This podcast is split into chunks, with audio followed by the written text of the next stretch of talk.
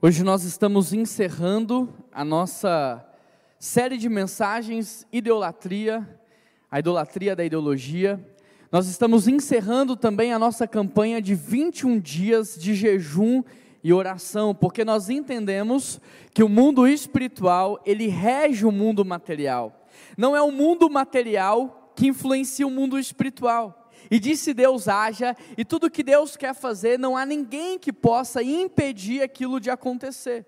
Por isso, nosso papel como igreja é sempre orar, é sempre clamar, é sempre interceder, é sempre buscar o Senhor. Quantos aqui participaram da nossa campanha de 21 dias de jejum e oração? Levanta a sua mão.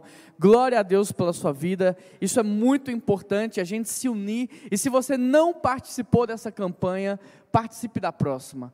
Sabe, cada pedido de oração que a gente faz é uma porta que se abre nas nossas vidas para Deus entrar, mudar, transformar, impactar. Você não tem ideia do que acontece quando o povo de Deus ora. O que muda as nossas orações, deixa eu te dizer isso, não é nem o que a gente fala com Deus, mas é o que Deus responde das orações que a gente faz. E quando você deixa de participar de um momento como esse, você deixa de crescer. Você deixa de experimentar aquilo que o Senhor está derramando sobre as nossas vidas. Por isso é muito importante que a gente faça isso e façamos juntos. Todos os meses nós temos uma vigília de oração aqui na igreja. De sexta para sábado nós tivemos uma vigília dos jovens e adolescentes. Os adolescentes estão no culto deles lá em cima, mas dos jovens que aqui estão, quantos participaram? Levanta a sua mão muitos jovens aqui na frente, ali também. Nós tivemos mais de 30 jovens aqui de sexta para sábado, a madrugada inteira orando. Todos os meses nós temos uma vigília de oração. Esse movimento de oração é um movimento muito sério. E eu preciso que você faça parte dele. Eu preciso que você una a sua voz, que você também levante o seu clamor junto conosco, porque fazer parte daquilo que Deus está fazendo não é no YouTube, não é no Facebook, não é no Instagram, apenas faz parte, mas fazer parte daquilo que Deus está fazendo é de joelhos no quarto também, é diante da palavra do Senhor, Sabe, ainda hoje eu estava ali no meu gabinete orando por esse culto, por esse momento que teríamos, e eu estava dizendo a Deus: Deus, que eu possa aprender o que o Senhor quer me ensinar no amor. Sabe, eu não quero é, estar tão anestesiado a ponto de não perceber a sua exortação, a ponto de não perceber a sua correção. Eu não quero precisar ser corrigido na dor. Por isso, Pai, abre os meus olhos, abre os meus ouvidos. Será que tem coisas que eu não estou percebendo? Será que tem coisas que eu acho que eu estou certo e eu não estou? Será que eu tenho convicções que eu acho que são reais e não são? E qual foi a última vez que você fez uma oração como essa? Que você fez como Davi no salmo: prova o meu coração, prova as minhas intenções, prova as minhas motivações, querido. Esse movimento de oração, esse é um movimento de transformação de vidas. Sabe, a gente, por exemplo, vai ter o batismo agora dia 7. E eu percebo que as pessoas não entenderam ainda o que significa se batizar. As pessoas elas estão achando que se batizar é, é ser membro de uma igreja. Sabe, esse processo de membresia, ele é um processo puramente organizacional ele é apenas para a gente organizar, porque se um dia a receita vir, se o um dia a justiça vir, nós estamos organizados. O batismo não é para você ser membro, o batismo é uma expressão de obediência a Deus. É um testemunho público da sua vida espiritual. Jesus falou que você tem que batizar não porque você quer, não porque você sente, mas se você aceitou Ele no seu coração, o batismo é a renúncia de quem você é. Mas quando a gente vai conversar com as pessoas, elas dizem assim: ah, eu não sei se eu vou me batizar, porque eu não sei se eu estou pronto, eu não sei se eu estou preparado. Querido, é claro que você não está e não vai estar tá mesmo. Porque o batismo não marca o final da sua vida, o batismo marca o seu novo nascimento. Não deixe o diabo te enganar, porque você fica postergando o batismo. E sabe o que vai acontecer? Talvez você nunca vai se batizar. O batismo marca o início da sua caminhada. Eu não tenho expectativa de alguém que se batiza seja a pessoa mais espiritual. Por quê? Porque eu sei que ele nasceu de novo. E se ele nasceu de novo, ele é como um bebezinho na fé. ele precisa aprender a falar de novo, a andar de novo, a pensar de novo. E quando esse bebezinho fizer pirraça, sabe o que a gente vai fazer como igreja? A gente vai abraçar ele. A gente vai dar amor, a gente vai falar assim: olha, não é assim, é assim, vem cá, a gente vai te ensinar. Então, deixa o Espírito Santo de Deus trabalhar o seu coração, a sua mente. A gente não sabe o que vai acontecer amanhã. A gente sabe que dia 7 tem batismo, e eu sei que se você tem Jesus no seu coração e você ainda não desceu as águas do batismo, essa é uma oportunidade de Deus para você. Então não saia daqui hoje sem assumir esse compromisso. Amém, igreja? Abra sua Bíblia em Romanos, capítulo 13, verso 1. Romanos 13, verso 1. A gente vai fechar essa série chamada Ideolatria, idolatria da ideologia. Muito feliz que você está aqui nessa manhã. Como é bom, nesse tempo tão turbulento da sociedade, ver pessoas buscando a Deus, sabe? Isso alegra meu coração ver você, sua família, ver você aqui num domingo de manhã, isso enche o meu coração de alegria, isso mostra que você é uma pessoa séria, que tem compromisso com Deus. Glória a Deus pela sua vida. Romanos 13, verso 1, quem achou diz achei. Quem não achou diz espera aí. Eu faço isso porque eu, é muito importante que você leia, porque o que é vivo é essa palavra. É essa palavra que é viva e eficaz, mais penetrante do que uma espada de dois gumes, capaz de separar juntas e medulas, espírito e alma. É essa palavra que não volta vazia sem antes cumprir o seu propósito. É essa palavra que lá em Timóteo diz que é divinamente inspirada por Deus, apta para o ensino, para a exortação e para a correção. E é quando lemos essa palavra que o Espírito Santo trabalha em nós. Romanos 13, verso 1: todos devem sujeitar-se às autoridades governamentais, pois não há autoridade que não venha de. As autoridades que existem foram por ele estabelecidas. Portanto, aquele que se rebela contra uma autoridade está se colocando contra o que Deus instituiu. E aqueles que assim procedem trazem condenação sobre si mesmos. Pois os governantes não devem ser temidos, a não ser por aqueles que praticam o. Você quer viver livre do medo da autoridade? Pratique o bem e ela te enaltecerá. Pois ela é serva de Deus para o seu bem. Mas se você praticar o mal, tenha medo, pois ela não porta a espada sem motivo. Ela é serva de Deus, agente da justiça para punir aqueles que praticam mal. Portanto, é necessário que sejamos submissos às autoridades não apenas por causa da possibilidade de uma punição, mas também por uma questão de consciência. É por isso também que vocês pagam imposto, pois as autoridades estão a serviço de sempre dedicadas a esse trabalho. Dei a cada um que lhe é devido, se imposto, imposto, se tributo, tributo, se temor, temor e se honra, honra. Vamos orar? Pai, fala conosco nessa manhã. Tudo que nós mais pedimos ao Senhor é que os nossos ouvidos estejam abertos à tua palavra, é que o nosso coração esteja quebrantado a receber a ministração do teu espírito, Pai, é que estejamos prontos a renunciar às nossas convicções pessoais e abraçar a tua boa, perfeita e agradável vontade para as nossas vidas. Que nós sejamos, ó Pai, de verdade nessa manhã, o sacrifício vivo que abre mão de tudo, dos pensamentos, das convicções, dos valores individuais, pessoais, egoístas. Que nós sejamos de fato, Deus, o sacrifício vivo que se esvazia para sermos cheios do Senhor. E que nós possamos prestar o verdadeiro culto a Ti que não é o culto de te adorar para receber algo, que não é o culto de convencer ao Senhor a fazer aquilo que queremos, mas o culto de nos prostrarmos e de nos sacrificarmos para adorar, para render glória, graças, louvor, adoração ao único que é digno de receber e para nos submetermos à Sua vontade. Essa oração que nós fazemos ao Senhor, em nome de Jesus que nós oramos e toda a igreja diz. Queridos, esse texto ele foi escrito num período muito complexo da história. Talvez você possa olhar para esse texto que fala sobre as autoridades que foram estabelecidas por Deus, sobre submissão e pensar: ah, mas esse era um período fácil. Não, esse era um período do Império Romano sobre a terra. Período difícil, complexo. Quem conhece a história sabe do que eu estou falando. Por isso, quando a gente olha para a palavra, a gente entende que ela é viva e eficaz. Ela serviu para aquele tempo, ela serve para hoje ela vai servir para o amanhã. Porque é o mesmo Deus ontem, hoje e eternamente. Por isso, receba essa palavra como uma palavra de Deus ao seu coração. Nós estamos nessa série já alguns domingos, e no primeiro domingo nós falamos sobre o processo da idolatria. E nós chegamos à conclusão de que os piores idólatras, eles estão aonde? Lá fora?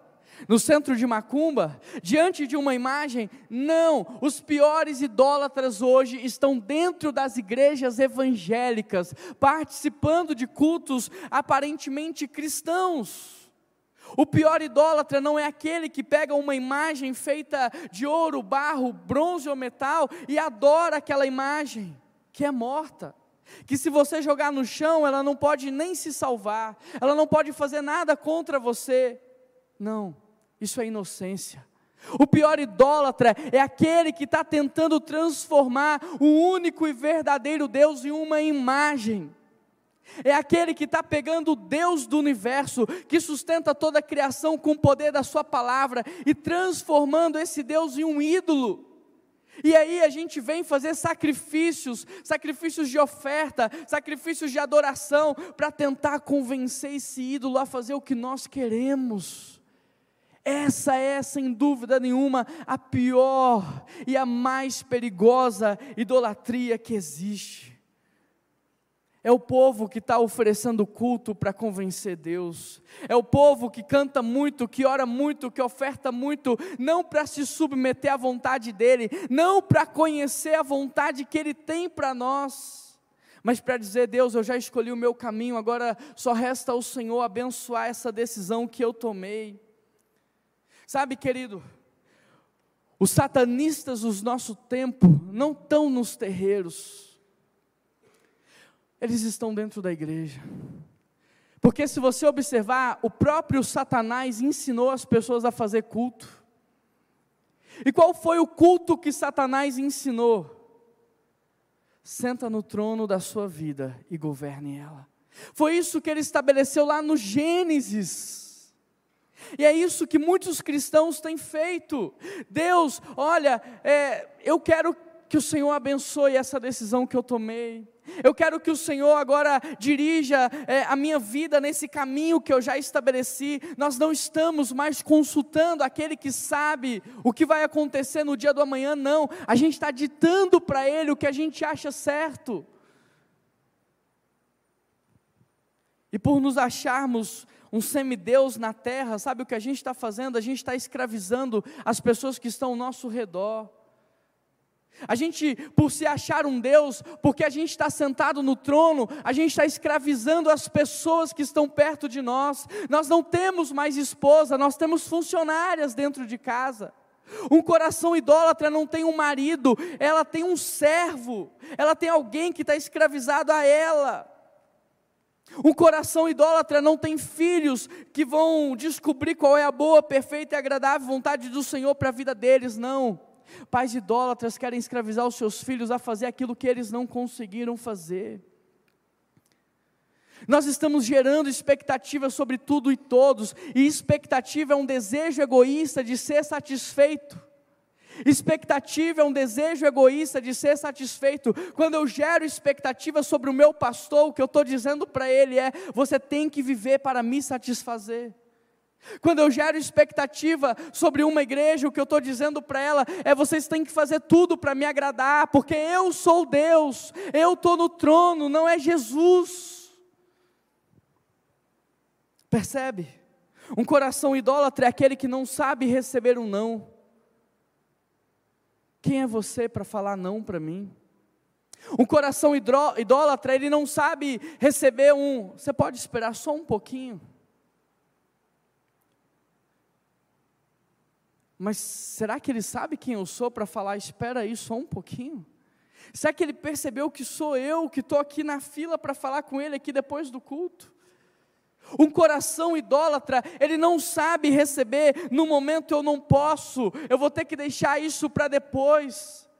E querido, isso é muito superficial, porque eu vejo acontecer nos nossos relacionamentos, mas muito mais dentro das casas, dentro das famílias, na relação de amizade. Nós não somos pessoas que entenderam a sua identidade, pelo contrário, a gente está vivendo um conflito de identidade tão grande que a gente está pensando que todo mundo tem que viver para nos satisfazer, para nos abraçar, que todo mundo tem que nos atender na hora em que nós bem entendemos. Isso é idolatria, é consequência de alguém que tirou Deus do trono e está sentado nele. Filhos idólatras não querem pais que direcionem ele na palavra do Senhor. Filhos idólatras querem que os pais autorizem os caminhos que eles já estabeleceram para eles mesmos. Ovelhas idólatras não querem um pastor que corrija, que exorte, que pregue a palavra de Deus. Ovelhas idólatras querem um pastor que dê acesso, que dê palco, que dê oportunidade para elas mostrarem o potencial que há escondido dentro delas. Cônjuges idólatras não querem servir, não querem morrer pelo outro, eles casam para ser servidos. Pais idólatras não têm filhos para glorificar Deus, têm filhos para glorificar eles mesmos, para servir eles dentro de casa, para sustentar eles na velhice. Corações idólatras, é o que está acontecendo hoje. O coração idólatra não quer um líder que limite o seu poder, não quer um líder que limite o seu prazer. Um coração idólatra quer um líder que lhe autorize a viver os prazeres carnais. Ele quer ouvir do seu líder: pode fazer isso, não tem problema nenhum. O coração idólatra nesse tempo de eleição não quer um governante que vai trazer justiça, punição, lei, direção. Não, nós queremos alguém que diga: façam o que vocês querem fazer. Nós vimos também que o problema da nossa sociedade não é a corrupção, não é a violência, não é a imoralidade sexual. Nós estamos distraídos tentando resolver essas coisas. O problema da nossa sociedade é essa idolatria que ninguém está percebendo que existe.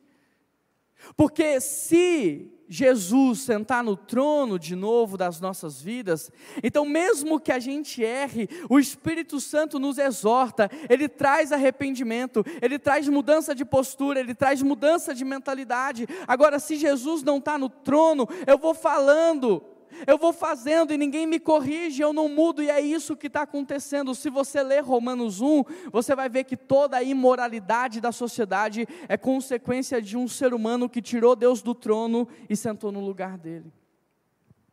Quer resolver o problema do país? A gente vai falar sobre o papel da igreja daqui a pouquinho. Quer resolver o problema do país antes das eleições? Quer? Saia do trono da sua vida abandone o trono da sua vida. Você precisa libertar sua família. Você tem noção que às vezes as pessoas que estão perto de você são suas escravas e talvez elas estão se sentindo assim? Saia do trono da sua vida, deixa Jesus reinar, sabe por quê? Porque aí você vai ser servo, você vai ser aquele que morre pelos outros, você vai ser um doador de vida, você vai abençoar. E no texto da ceia, Jesus nos ensinou que ele vai ser lembrado não é quando a gente come, ou seja, não é quando a gente é servido, não é quando a gente é alimentado, mas é quando a gente reparte. É aí que Cristo é lembrado e que o mundo é curado. Amém, igreja? Meu sonho é ser pastor de uma igreja batista que glorifique a Deus. O grande problema da idolatria é que ela nos cega. E a gente acha que está tudo bem, que o casamento está bom, que os filhos estão bem, que está tudo bem, a gente está cego e a gente não consegue perceber. Tudo isso só na primeira mensagem dessa série. Se você não viu, olha no YouTube, você precisa receber essa palavra de Deus sobre o seu coração. Na segunda mensagem da série, nós falamos que o problema do Brasil hoje não é a polarização. Olha que interessante isso. O problema do Brasil não é a polarização política entre esquerda e direita. O problema do Brasil é uma grande crise de identidade. Porque nós não sabemos quem somos, de onde viemos e para onde nós vamos. Esse é o nosso problema. Presta atenção nisso. Quem sabe de onde veio, para onde vai, quem é, não tem dificuldade na hora de votar. Quem sabe quem é, de onde veio, para onde vai, o que Deus quer fazer, não está em crise. Não está perdendo tempo com discussões vãs. Não está perdendo amigos, não está desfazendo famílias, não está. Agora, quem não sabe quem é, de onde veio, para onde vai e o que Deus quer fazer, essa pessoa está desesperada nesse momento. Essa pessoa está em pânico ela está morrendo de medo, ela está aflita, e no seu desespero ela sai quebrando amizades, ela sai desfazendo relacionamentos, ela sai ferindo pessoas. Querido, toda confusão externa é consequência de uma confusão interna. Aquilo que nós expressamos da boca para fora reflete o que está dentro do nosso coração. Quem sabe então quem é, de onde veio, quem sabe que é filho de Deus, que veio do coração de Deus e que para o reino de Deus voltará, sabe o que Deus está fazendo no mundo e sabe qual é o seu papel na sociedade. Portanto, ele não se perde em ideologias, em ideias, em confusões, em vãs filosofias. Ele não é levado como o vento, ele não é levado como as ondas do mar. Ele é uma pedra fincada, porque ele tem raízes, ele tem fundamento, e é para esse lugar que Deus quer nos levar como igreja. Eu não quero ver os meus filhos perdidos na vida. Eu quero ver os meus filhos convictos de quem eles são e convictos do que eles vieram fazer aqui nessa terra. É para isso que eu trabalho, é para isso que eu discipulo, é para isso que eu exorto, é para isso que eu ensino todos os dias. Agora pensa se não é isso que Deus espera de nós. Você acha que Deus está feliz com esse seu coração medroso, desesperado, angustiado, em crise? Não, porque esse coração não expressa confiança no Deus vivo, esse coração não está glorificando a Deus que reina, que destrona, que estabelece reis, líderes, princípios e que no outro dia tira tudo e muda, porque Ele tem poder. Nós confiamos em Deus. Essa crise de identidade nossa nos faz pensar, e a gente aprendeu com Weber Aleixo aqui no domingo passado, nos faz pensar que, por exemplo, cuidar da natureza é pauta de esquerda. Aonde é que está escrito que a natureza geme aguardando a revelação dos filhos de Deus? É no manifesto?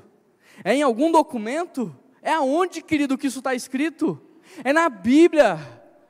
Aonde que está escrito, aonde que foi escrito pela primeira vez na história da humanidade que nós temos que proteger os mais fracos, cuidar das viúvas, cuidar dos pobres, cuidar dos oprimidos, aonde que isso está escrito? Na palavra de Deus. Aonde que está escrito que a gente tem que preservar as famílias, que a gente tem que estabelecer famílias, que nós temos que cuidar de famílias aonde? Na palavra de Deus.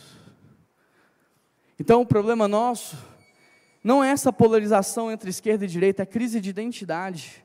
Porque quem sabe quem é, de onde veio e para onde vai, sabe que cuidar da natureza, proteger os mais fracos é pauta do evangelho e não da esquerda. Sabe que cuidar das famílias é pauta do evangelho, não é pauta da direita. E que independente de quem ganhe, eu como filho de Deus vou cuidar da família, vou proteger os mais fracos e vou cuidar da natureza. Porque o que me rege não é um documento humano. O que me rege é um documento divino que foi escrito há mais de dois mil anos por mais de 40 pessoas inspiradas por Deus, que já tentaram queimar esse livro milhares de vezes na história da humanidade e até hoje esse livro está aqui. Porque ele é divino, é revelação que vem do céu, e é isso que dirige as nossas vidas, é isso que norteia as minhas decisões.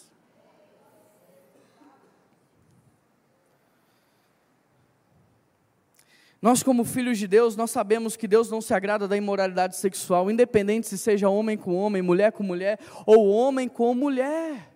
Se é fora do casamento, querido, seja qualquer que for a imoralidade, Deus reprova.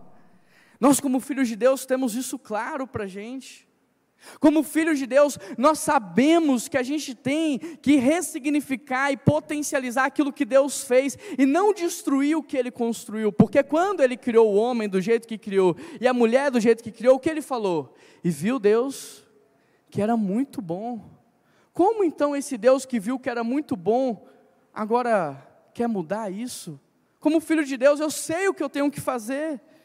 Como filho de Deus, eu sei que esse corpo aqui, ele é meu? Não, ele é templo do Espírito Santo. Eu não tenho crise de identidade. Eu não posso fazer com esse corpo o que eu bem entender. Eu preciso cuidar dele. Eu não posso usar substâncias que vão matar esse corpo. Eu tenho que cuidar da minha alimentação. Eu tenho que cuidar de fazer uma atividade física. Eu preciso cuidar desse corpo. Ele não é meu. Eu não faço dele o que eu quero. Eu faço dele o que Deus quer fazer. Está claro até aqui? Tudo bem até aqui? Então vamos avançar. Hoje eu quero falar sobre o nosso papel como igreja. Mas eu não poderia entrar nesse assunto sem antes recapitular. Diante desse cenário político, faltam poucos dias. Qual é o nosso papel? O texto diz: Todos devem sujeitar-se às autoridades, Romanos 13, 1, pois não há autoridade que não venha de Deus. Ao olhar para esse texto, me salta uma pergunta na mente: Deus escolhe aqueles que vão governar ou nós temos o poder de escolha? Pois não há autoridade que não venha de Deus. Essa pergunta me salta aos olhos. Então Deus, ele endossa o novo presidente do Brasil, Deus endossa o novo líder mundial ou não? As pessoas têm o poder de escolha. Quando eu olho para o Antigo Testamento, por exemplo, Daniel registra o um momento da história em que Nabucodonosor tem um sonho e Deus levanta o próprio Daniel para trazer uma revelação e Daniel fala assim: Olha, Nabucodonosor, Deus está trazendo esse sonho para que todos saibam que o Altíssimo tem domínio sobre toda a criação, sobre todos os líderes e sobre todos os reinos, e ele tira e ele coloca quem ele quer. Agora, se você caminhar pela história bíblica, você vai ver que isso não acontece só com Nabucodonosor. Isso também aconteceu com Faraó, cujo Deus endureceu o coração de Faraó para humilhar Faraó e o Egito, por eles terem maltratado o seu povo durante tantos anos, para ensinar para aqueles que se achavam acima da lei que existe alguém que reina. Você pode ter a pose de um Faraó, mas você não sabe quem Deus é. E aí Deus fala para ele assim: Olha, Faraó, eu vou te manter vivo, não vou te matar, não. Eu vou manter você vivo para você saber quem é Deus. Quem sabe você não se arrepende. Algumas vezes, então, na história da Bíblia, Deus esteve diretamente envolvido na escolha de líderes. Por exemplo, ele inspirou o profeta Isaías a profetizar a ascensão do Ciro o Grande. E mais de um século depois, Deus coloca Ciro como império, como imperador da Persa. Em outra ocasião, Daniel declarou: Louvado seja o nome de Deus, porque ele muda as épocas e estações. Presta atenção, ele destrona reis e também estabelece. Agora, diante desse panorama do Antigo Testamento, o que, que, isso significa? Significa que Deus então endossa os líderes? Significa que Deus então escolhe e nós não temos o poder ou a liberdade? É isso que significa? Não, não é isso que significa. Então, Juan, o que que isso significa? Isso significa que Deus ele tem um propósito para a humanidade. Deus ele está em missão de resgate, redenção e ele está redimindo a criação. Então Deus tem um propósito e por causa do seu propósito ele pode tanto intervir de maneira específica ou não para nos ensinar algo ou para promover algo de acordo com aquilo que ele quer fazer naquela época e naquela estação. Tá claro? Embora as escrituras mostrem que às vezes Deus realmente decide quem vai governar uma nação, se você observar em muitos outros textos, Deus também permite que o povo escolha. Em certa ocasião, por exemplo, ele critica o seu povo por eles terem escolhido mal. Ele critica o seu povo, porque o povo queria estabelecer um rei, e naquele momento não precisava. Ele vai falar, por exemplo, assim em Oséias: Israel desprezou o bem, instituindo reis sem o meu consentimento. Escolheram líderes sem a minha aprovação. Ou seja, Deus escolhe, mas Ele também permite o seu povo escolher. Mas a nossa escolha, presta atenção porque isso é importante. Nós não podemos fazer mau uso da liberdade que Deus nos deu. A escolha que Deus nos permite fazer, ela tem que ser coerente com a vontade dEle. A lição aqui é clara: Deus pode escolher de maneira absoluta, ou Ele pode dar para o povo a opção da escolha, mas essa escolha não pode ser livre e autônoma, não, ela precisa ser coerente com aquilo que Deus quer fazer, porque senão nós vamos colher consequências desnecessárias. Era necessário o povo ficar peregrinando do deserto por décadas? Não, não era necessário tanto sofrimento na Bíblia desnecessário, tanto sofrimento nas nossas vidas desnecessário, por causa de decisões que tomamos sem consultar a Deus. Então, queridos, eu quero olhar para esse texto de Romanos aqui e extrair dele princípios que vão nortear o nosso a nossa escolha, a nossa decisão, o nosso papel agora nas eleições. Eu quero extrair princípios que vão te ajudar a fazer uma escolha coerente. Quantos aqui querem aprender? Então anota aí. Em primeiro lugar, você vai escolher com base no que Deus quer fazer. Não há autoridade que não venha de Deus. O que você precisa entender, o que eu preciso entender, é que se Deus está nos dando hoje a oportunidade de escolha, porque vivemos num país democrático, porque temos eleições. Se Deus está nos dando a possibilidade de viver num país onde a gente tem a possibilidade de escolher, então nós precisamos escolher com base no que Ele quer fazer. E eu te pergunto: o que Deus quer fazer? Será que você sabe? Porque se você não souber, você vai pautar a sua decisão com base naquilo que você quer, com base naquilo que você julga ser o melhor com base no contexto que você viveu, suas experiências pessoais. O que, que Deus quer fazer? Deixa eu clarear para você. Deus, por um acaso, quer destruir a imagem da mulher? Deus quer destruir a sua vida, mulher. Deus quer te escravizar. Deus quer te ridicularizar. É isso que Deus quer fazer? Não. Homem, Deus quer tirar a sua autoridade que Ele mesmo estabeleceu para você. Deus quer tirar a sua força, Deus quer tirar a sua, a, sua, a sua, sabedoria, a sua palavra diretiva, Deus quer fazer de você um tolo dentro da sua casa, um omisso, um banana. Por um acaso, será que é isso que Deus quer fazer? Deus, por um acaso, quer transfigurar o nosso corpo? Será que Deus quer destruir aquilo que Ele mesmo criou? Será que Deus quer acabar com a sua saúde, Léo? Será que Deus quer fazer com que você vive doente? Será que é isso que Deus quer fazer? Claro que não, gente. Ah, por que, que Deus quis que eu ficasse doente? Você faz atividade física todo dia? Você come comida saudável? Você cuida do seu corpo? Então não vem terceirizar a culpa para Deus. Deus não quer que você viva doente, essa não é a vontade original dele para a sua vida. Por um acaso Deus quer fechar as igrejas? Deus está criando duas coisas ao longo da história da humanidade: a família biológica e a família espiritual. Deus, desde o princípio, está formando um povo para ele. Então será que é coerente? Ele quer fechar as igrejas? Será que isso é coerente? Será que Deus quer escravizar o povo hoje? Porque na Bíblia, lá o apóstolo Paulo mesmo, ele libertava os escravos. Será que Deus agora quer voltar a viver o período da escravidão? Não. Mas sabe qual é o princípio da escravidão moderna? Assistencialismo barato, manipulação de massas. Cuidado. A ignorância nos faz viver como escravos. Deus te chamou para uma vida de liberdade. Deus te chamou para uma vida abundante, para uma vida plena.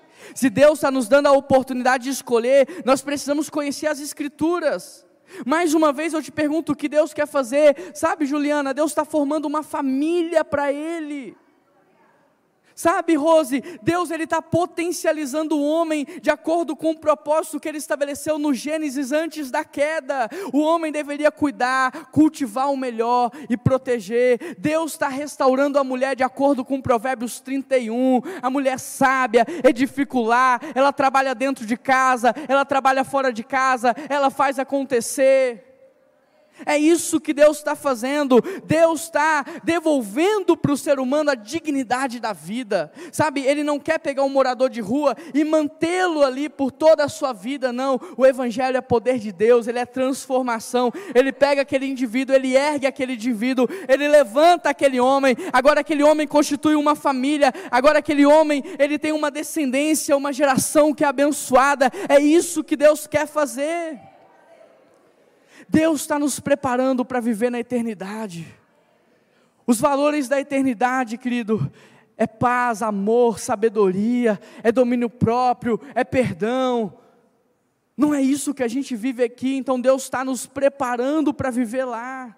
É isso que Ele está fazendo. Então, com base naquilo que Ele quer fazer, eu vou procurar na sociedade, presta atenção, a melhor opção. E por que, que eu estou dizendo a melhor opção? Porque a gente nunca vai ter uma opção perfeita. E se tivermos, desconfie, pode ser o anticristo. Quem conhece a Bíblia sabe o que eu estou falando. No dia que aparecer uma pessoa perfeita, pode desconfiar. Nós somos seres humanos, o seu pastor é falho. Se você convive com o seu pastor mais de perto, você sabe o quanto ele erra. Agora imagine uma pessoa que às vezes nem Deus tem no coração. Então você vai procurar a melhor opção, já tira do seu coração a expectativa da perfeição, porque perfeito só Deus é.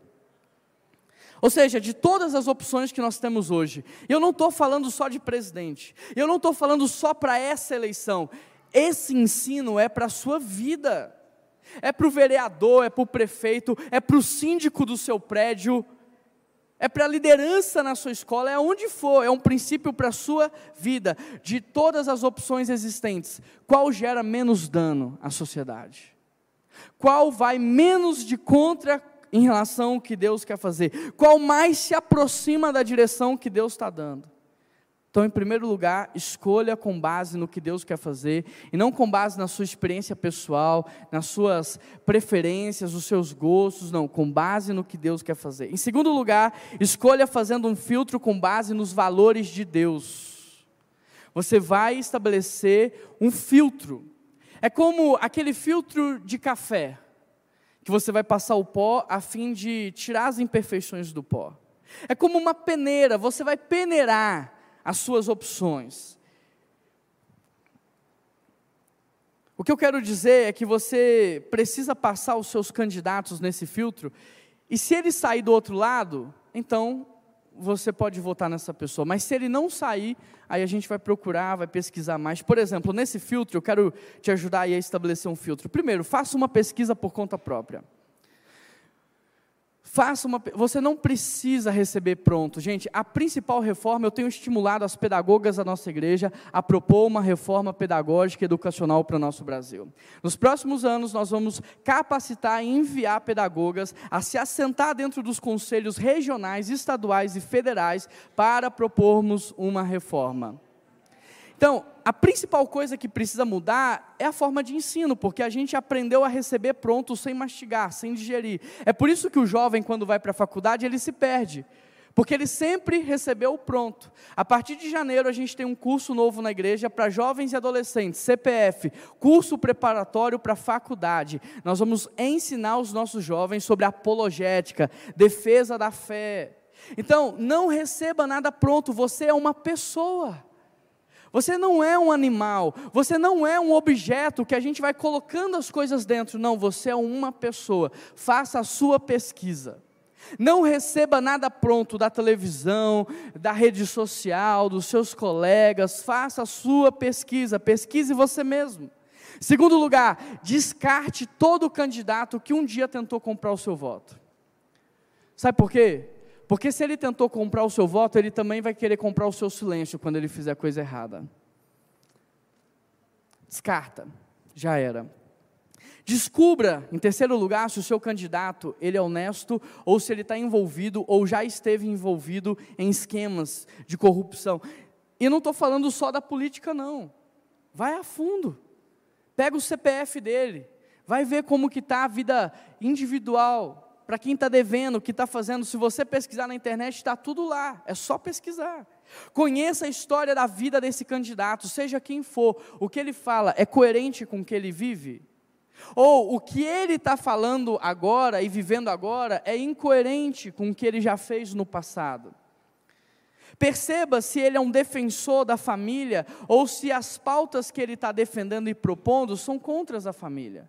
Perceba se ele é alguém que quer matar as crianças, matar o recém-nascido, porque eu não consigo usar outra palavra para isso, ou se ele é alguém que protege a vida e defende a vida. Porque o sacrifício às crianças antigo aos deuses daquele tempo continuam sendo feitos, só que de maneiras mais modernas. Por exemplo, ontem estava jantando na casa da Regiane e eles estavam me contando é, sobre um desafio que está rolando agora na internet para as crianças é, respirarem o, o desodorante aerosol. E que duas crianças morreram em Belo Horizonte. O sacrifício de crianças continua acontecendo, só que de maneira moderna. Então, o seu candidato, ele protege a vida ou ele é a favor da morte, seja o contexto que for. O seu candidato é alguém que protege as crianças da imoralidade sexual, ou ele é alguém que não está pensando nisso, em proteger, sabe, blindar o Netflix, blindar o YouTube, sabe, não levar material pornográfico para dentro das escolas. Ele é um candidato que protege as crianças, ou ele não está nem aí para isso. Ele é alguém que quer escravizar as pessoas no assistencialismo barato, ou ele é alguém que tem projetos sérios de devolução da dignidade humana? E querido, o que a gente está falando como igreja não é incoerente com o que a gente faz aqui. Por exemplo, da nossa ONG, Amor que Serve, 80% são projetos de devolução de dignidade, só 20% é assistencialismo. A gente acaba com frio, mata a fome, mas a gente pega a pessoa e faz ela caminhar. Como? Curso, capacitação, atendimento psicológico. Então o que eu estou falando para vocês não é incoerente com o que a gente faz. E por último, pense a respeito do que o seu candidato ele acredita em relação à fé. Ele é alguém que quer acabar com as igrejas, fechar, as, seja qual for, seja qual religião for, seja cristã, evangélica, seja católica, ou ele é alguém que quer fechar tudo. É muito importante você passar o seu candidato nesse filtro. Agora lembra, você não vai encontrar alguém perfeito, você vai encontrar talvez o menos pior, mas perfeito só Deus é. Em terceiro lugar, escolha em espírito de oração para que você não seja enganado. Hoje há muitos livros sobre influenciar amigos. Como que é? Você viu que todo mundo aqui já leu. Hoje há muitos livros sobre influenciar pessoas. Hoje há muitos cursos sobre manipulação de massas. Hoje há muitos cursos sobre arquétipos que conseguem dominar o pensamento e a opinião dos outros. Então você não pode escolher sem orar, porque senão você vai ser enganado. Eles sabem enganar o povo, por isso faça em espírito de oração. Se Deus escolhe, ou se Ele nos dá a oportunidade para escolher, a verdade é que para a gente, como igreja, pouco importa. Porque se Deus está escolhendo, ou se a gente está escolhendo, o resultado deveria ser. O resultado deveria ser o mesmo. Percebe? É interessante porque deveria ser, e por que não é? Porque hoje a gente não consulta Deus para começar a namorar. A gente não consulta a Deus para saber com quem casar. A gente não consulta a Deus para saber qual é, emprego aceitar. E a gente vai sofrendo desnecessariamente. Então nós devemos consultar a Deus para que, independente da escolha dele, ou se é nossa escolha, para que a vontade seja a mesma. Em vários momentos Deus exortou o seu povo porque eles escolheram líderes sem consultar o Senhor. E querido, a Bíblia diz que na falta de um líder o povo perece. É isso que nós queremos para o Brasil nos próximos anos. Sabe, o, o, mundo inteiro, eu tenho rodado, eu tenho andado por aí, as pessoas estão dizendo agora é a vez do Brasil, o Brasil é a bola da vez no envio de missionários para o mundo. Por que, que a gente começou o curso de inglês na igreja? Primeiro, para te capacitar enquanto profissional. 2% da população brasileira fala inglês. Nós queremos que você seja uma influência. Segundo, nós queremos enviar missionários para o mundo, porque agora chegou a vez do Brasil. Tudo que planta nessa terra nasce, não tem desastre natural, querido. Esse é o momento do crescimento da igreja, e Deus quer usar a igreja para a cura dessa nação mas nós precisamos nos submeter. Romanos 12 fala: olha, se vocês querem experimentar a boa, perfeita e agradável vontade do Senhor, sacrifiquem a si mesmo como um sacrifício vivo. Mas qual é a postura do seu coração nesse momento? Não. Sabe, o que você está dizendo não faz sentido, porque a minha experiência é essa. Porque o que eu recebi desde a minha infância foi isso. Percebe a idolatria tentando dominar o seu coração nesse momento. Percebe a força espiritual que está acontecendo nesse momento para que você não se submeta? Porque o que eu estou ensinando para você nessa manhã não é algo que eu inventei, algo que eu criei. A gente está ensinando você a pensar, a criticar, a escolher com base em valores e princípios. Querido, se tratando da vontade de Deus, há duas possibilidades para o ser humano na terra. Você pode viver a vontade permissiva do Senhor, ou você pode viver a vontade plena do Senhor. E tem tanta gente que insiste tanto, que Deus fala assim: então vai lá, vai lá para ver se aprende. A gente não faz isso com os filhos. Vai lá, para você ver o que o papai está falando, o que a mamãe está falando. Tem muita gente que está vivendo a vontade permissiva de Deus, está sofrendo, não é porque Deus quer, é porque você é insistente no erro é porque seu coração é duro.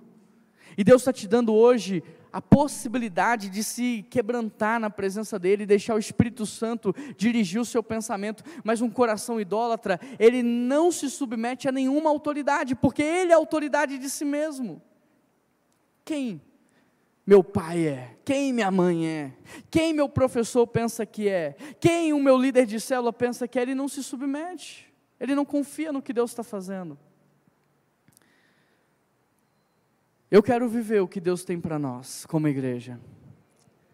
Eu não quero insistir num caminho que Deus não está dirigindo. Eu não quero ter que sofrer para depois falar, é Deus, o Senhor estava certo. Não era esse caminho, não. A minha oração o tempo todo é: Deus, me ajuda a ajustar a vela do barco da minha vida na direção do vento do teu espírito. Paulo diz: Portanto, irmãos, rogo-lhes pelas misericórdias de Deus, que se ofereçam como sacrifício vivo, santo e agradável. Esse é o culto racional. Essa é a postura do seu coração nessa manhã. Se esvaziar, se sacrificar, renunciar às suas experiências pessoais. Porque, querido, se a gente fosse mover ou tomar decisão por experiência pessoal, a coisa ia ficar mais feia do que está. Esse tem sido a nossa postura. Não se amoldem ao padrão do mundo, mas transformem-se pela renovação da mente. Muitas pessoas me perguntam assim, Juan, de onde é que vocês tiraram aquela frase? Padrão de pensamento, modela comportamento e comportamento gera habitação espiritual. Não se amoldem ao padrão desse mundo, mas transformem-se pela renovação da mente, para que sejam capazes de experimentar a boa, perfeita e agradável vontade do Senhor.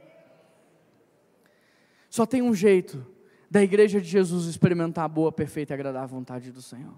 Só tem um jeito da sua família experimentar isso daqui. Só tem um jeito do seu casamento viver isso daqui quando você sair do trono.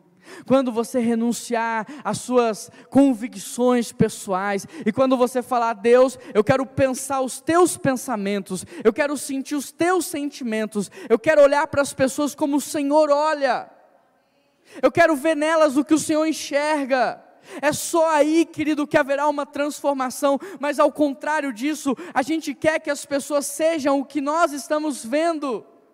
E a gente não aceita quando ela muda, porque a gente, sabe, quer que ela seja escrava da nossa visão, da nossa cosmovisão, da nossa perspectiva. Precisamos nos render, nos sacrificarmos. Se você insistir em viver a sua vontade, o resultado vai ser desastroso nas futuras gerações.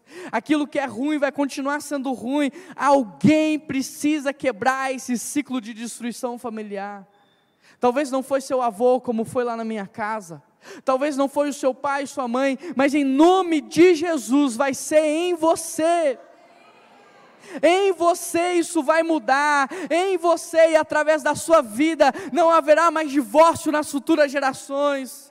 Em você não haverá mais vício de pornografia. Isso tudo que você recebeu, sabe, esse, essa escravidão do álcool e todas as outras coisas, isso vai ser quebrado. Isso não vai ser passado para as futuras gerações.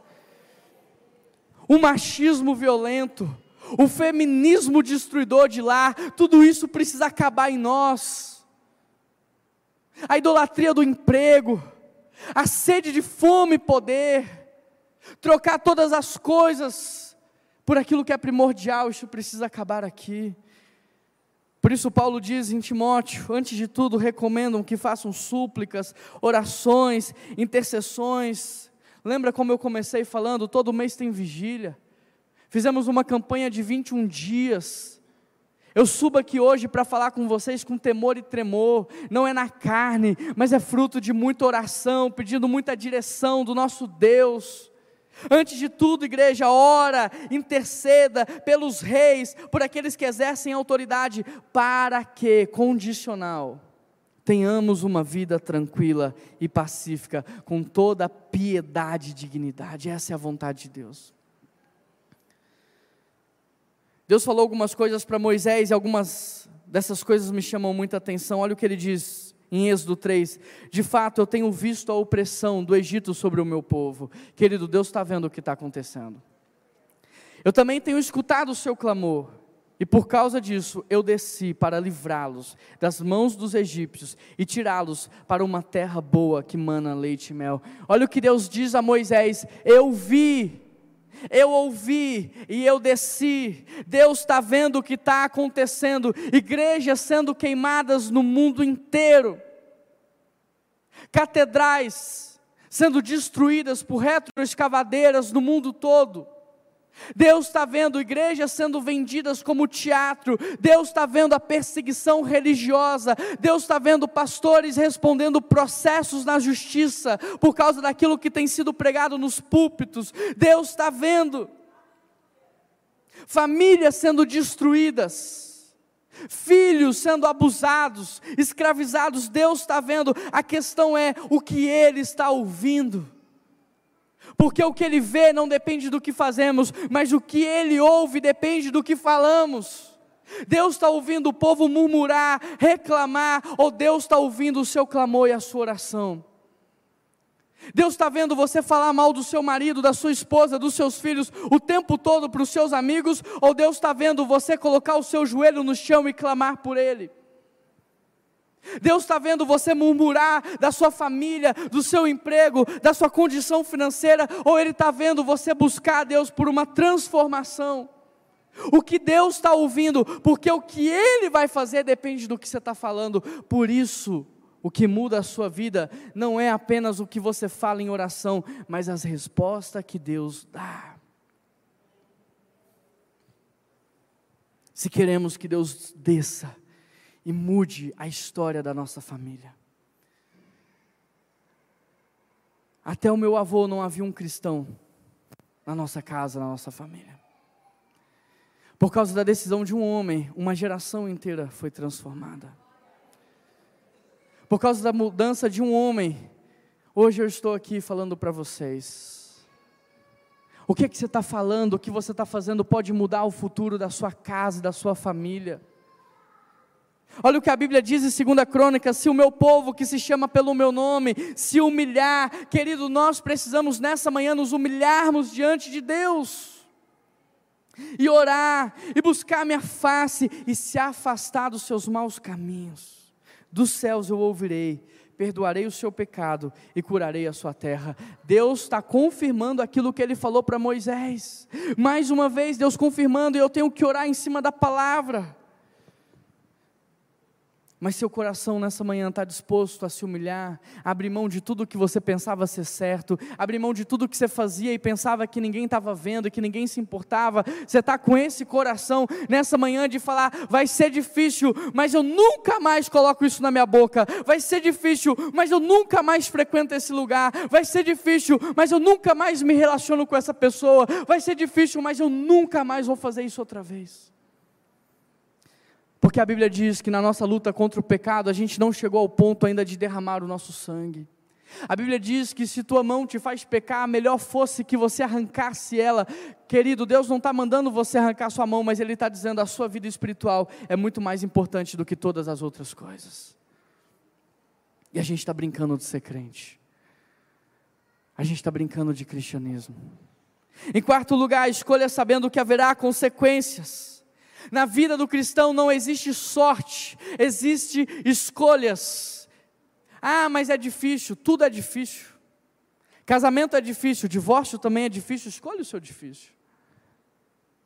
Ter uma vida saudável é difícil, mas viver doente também é difícil, escolha o seu difícil. Ter uma família ajustada é difícil, mas viver numa família disfuncional é difícil também, escolha o seu difícil. Não é sorte, é escolha, é decisão, é compromisso, é entrega, é perseverança. Sentindo ou não, eu tenho que fazer, emocionado ou não, eu tenho que fazer, é disciplina, é entrega. O que nós precisamos entender é que 99% das coisas ruins que acontecem conosco não é mão de Deus, é decisão errada Portanto, o que escolhermos agora em 2022 vai definir como viveremos os próximos anos. Não é sorte, é escolha, por isso Paulo diz: antes de tudo, ore, para que vocês possam escolher e para que vocês tenham uma vida boa, tranquila, pacífica, com dignidade. 1 Timóteo 2,1. Em quinto lugar, anote aí: escolha sabendo que você deverá honrar, independente de quem entrar. Versículo 2: Porque todo aquele que se rebela está se colocando contra o que Deus instituiu. Quando você se rebela contra os seus pais, você está se colocando contra aquilo que Deus instituiu na sua vida. Quando você se rebela contra os seus líderes, você está se colocando contra aquilo que Deus instituiu. Quando você se rebela contra uma autoridade governamental, você está se colocando contra o próprio Deus. Tem muita gente batendo queda de braço com Deus, achando que está batendo queda de braço com pessoas. Todo ato de rebeldia na Bíblia trouxe penalidade. Porque, queridos, tudo que a gente planta nessa vida, a gente colhe nessa vida. A rebeldia, a insubmissão e a desobediência não são valores do reino de Deus, são valores do reino das trevas. Se você observar a rebeldia e insubmissão, tudo isso não está no coração de Cristo quando ele veio mostrar para a gente como é que se deveria viver. Está no coração de Lúcifer. Quando eu sou submisso, quando eu respeito, quando eu sou obediente, quando eu honro, eu estou demonstrando confiança em Deus. E Jesus é o meu advogado. Por isso o texto diz no verso 3: os governantes não devem ser temidos, a não ser por aqueles que praticam o mal. Você quer viver livre do medo de uma autoridade, pratique o bem. Porque, querido, se ela não te enaltecer, o próprio Deus se encobrirá de fazer isso. Ele é o teu advogado, Ele é o teu protetor, Ele é o teu Deus. Ele... Glória a Deus, igreja. Vocês estão entendendo essa palavra? Verso 4: ela é serva de Deus para fazer o seu bem, mas se você praticar o mal, tenha medo, porque ela não porta espada sem motivo, é serva de Deus, agente de justiça para punir quem pratica o mal. Se você observar, haverá consequências negativas para rebeldes, para desobedientes, para insubmissos, mas haverá consequências benéficas para aqueles que respeitam, para aqueles que honram e para aqueles que obedecem. E se essa consequência benéfica não vir de homens, ela virá do próprio Deus. Escolha sabendo que você vai honrar. Você está pronto para honrar? Você está pronto para respeitar, sabe por quê? Porque independente de quem ganha, querido, eu vou te ensinar um princípio que pode mudar o seu coração. Presta atenção.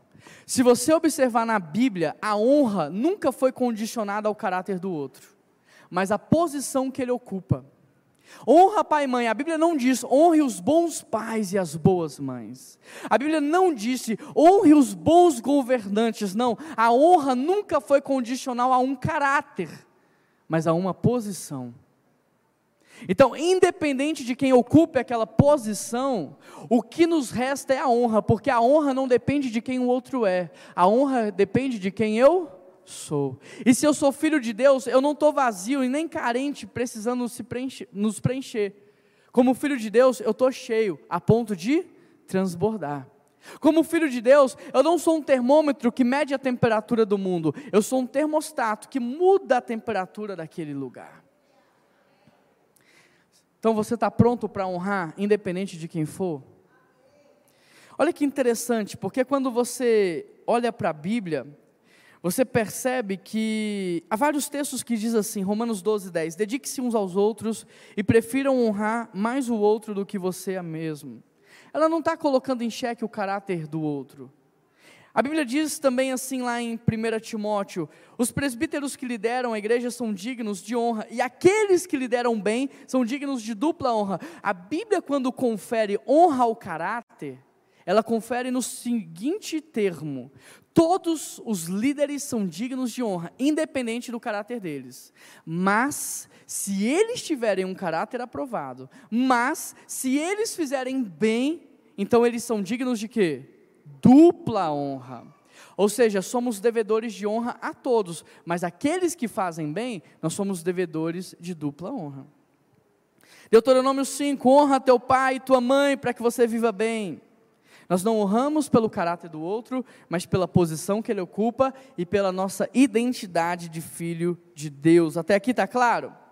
Quando você pega os dez mandamentos, os quatro primeiros falam do quê? Da sua vida com Deus. O quinto mandamento fala da sua vida aonde? Em casa. E os cinco últimos mandamentos falam da sua vida na sociedade. O que Deus está nos ensinando é: primeiro a gente aprende a se relacionar com Deus, depois a gente é provado dentro de casa, para que a gente esteja pronto para viver numa vida de sociedade. Possivelmente, rebeldes, insubmissos na sociedade, são pessoas que não foram obedientes, honrosos, respeitosos, submissos em casa. E que também não têm vida com Deus. Porque a consequência natural de quem tem vida com Deus é honrar pai e mãe e também ter uma boa vida na sociedade, um bom relacionamento. É por isso que ele vai viver bem. Porque me diz como é que uma pessoa tem vida com Deus, honra pai e mãe, sabe se relacionar com os outros, não vai ter uma vida boa. É uma promessa condicional, porque é uma promessa que faz sentido. E é interessante porque Deus nos colocou para honrar pai e mãe, que são pessoas que a gente não escolheu. Mas você escolheu a igreja que você vai fazer parte. Você escolheu um pastor para pastorear a sua casa. Você escolheu uma escola para você estudar. Você escolheu um líder para você se submeter. E hoje nós vamos escolher pessoas para governar. Então, se você aprendeu a honrar pessoas que você não escolheu, quem dirá as pessoas que você escolheu? Então, independente do que aconteça, nós somos devedores de honra. Em sexto e último lugar, já quero chamar a equipe de louvor aqui à frente. Escolha certo e viva uma, uma vida coerente.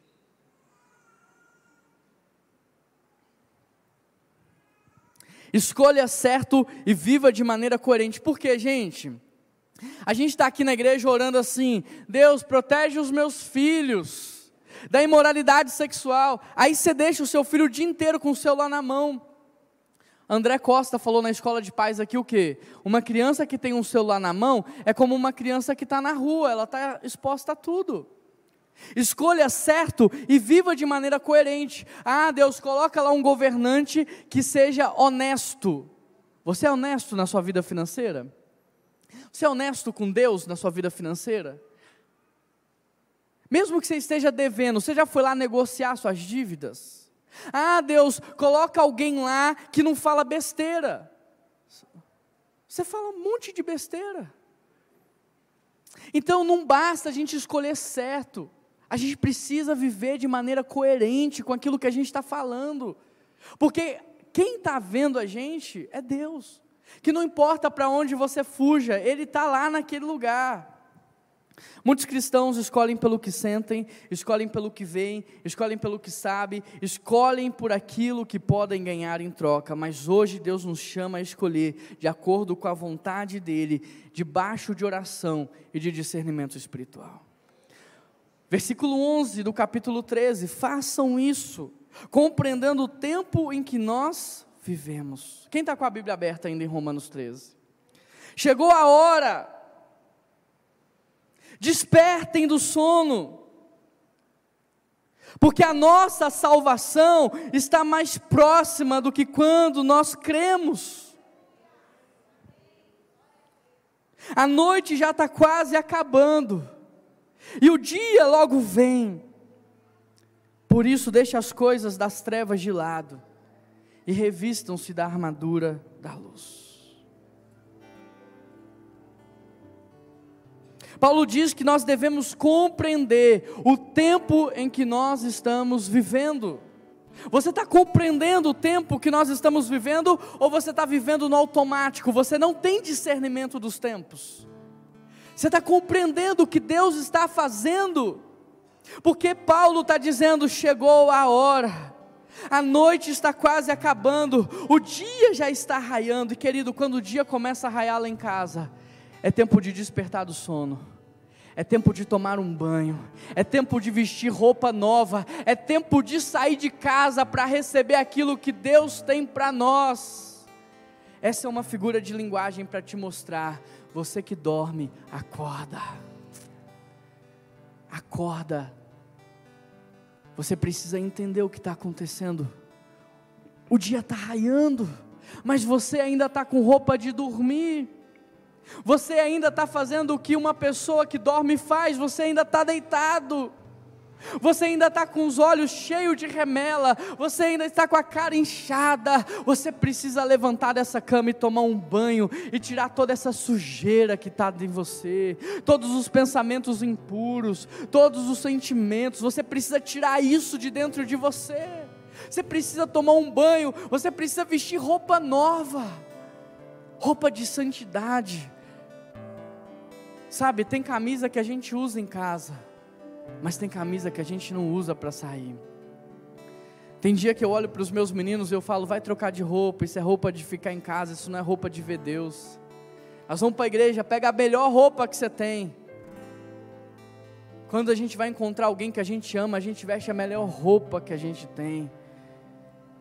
Jesus está te chamando a vestir a melhor roupa, a roupa da santidade, a roupa da integridade, a roupa da irrepreensibilidade, a roupa da pureza, a roupa desse encontro com Ele. E no verso 13 ele diz: Comportem-se com decência como quem age na luz do dia, não com orgias, não com bebedeiras, não com imoralidade, não com depravação, não com desavença, não com inveja porque isso aqui não é atitude para quem está na luz, isso aqui é atitude para quem está escondido nas trevas. Quem está escondido nas trevas faz aquilo que ninguém pode saber, faz aquilo que ninguém vai ver, mas quem está na luz do dia não, ele anda direito. Quando o seu carro tem vidro fumê, não tem um adesivo da igreja, você dirige como quer. Mas quando o seu carro tem um vidro clarinho que todo mundo vê quem está lá dentro, quando o seu carro tem um adesivo da igreja, quando você está dirigindo de dia, você dirige certinho. Quem está na luz se comporta diferente, e Deus está te chamando não ser um personagem da luz, mas ser um crente da luz, alguém que vive na luz. Se Jesus está voltando, não podemos ficar distraídos. Se Jesus está voltando, não podemos ficar na cama não como aquelas virgens que estavam com a luz apagada, porque esqueceram de abastecer com azeite. Se Jesus está voltando, eu tenho que estar pronto para receber. Se Jesus está voltando, eu tenho que estar pronto para Ele. Esse é o tempo em que Jesus está preparando a igreja para esse encontro com Ele. Esse é o tempo que Jesus está nos preparando para ser luz do mundo e sal da terra. Por isso, escolha no, com base no que Deus quer fazer, escolha fazendo um filtro nos valores de Deus, escolha em espírito de oração, escolha sabendo que haverá consequências, escolha sabendo que você deverá honrar, escolha certo e viva de maneira coerente com o evangelho que você professa, porque esse é o tempo em que Deus está erguendo o Brasil